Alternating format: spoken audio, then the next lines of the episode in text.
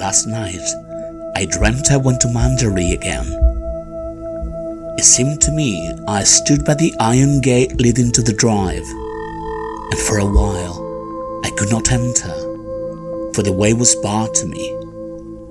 Then, like all dreamers, I was possessed of a sudden with supernatural powers, and passed like a spirit through the barrier before me. The drive wound away in front of me, twisting and turning as it has always done.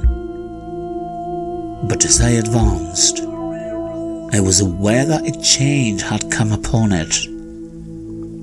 Nature had come into her own again, and little by little had encroached upon the drive with long, tenacious fingers.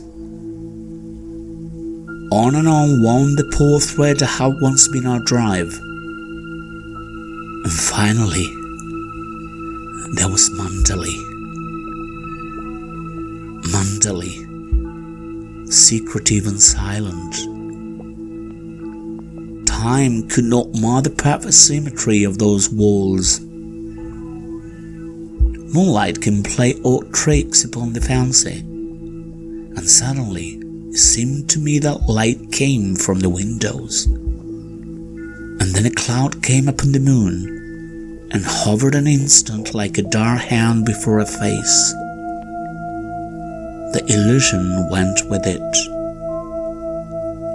I looked upon a desolate shell with no whisper of the past about the staring walls.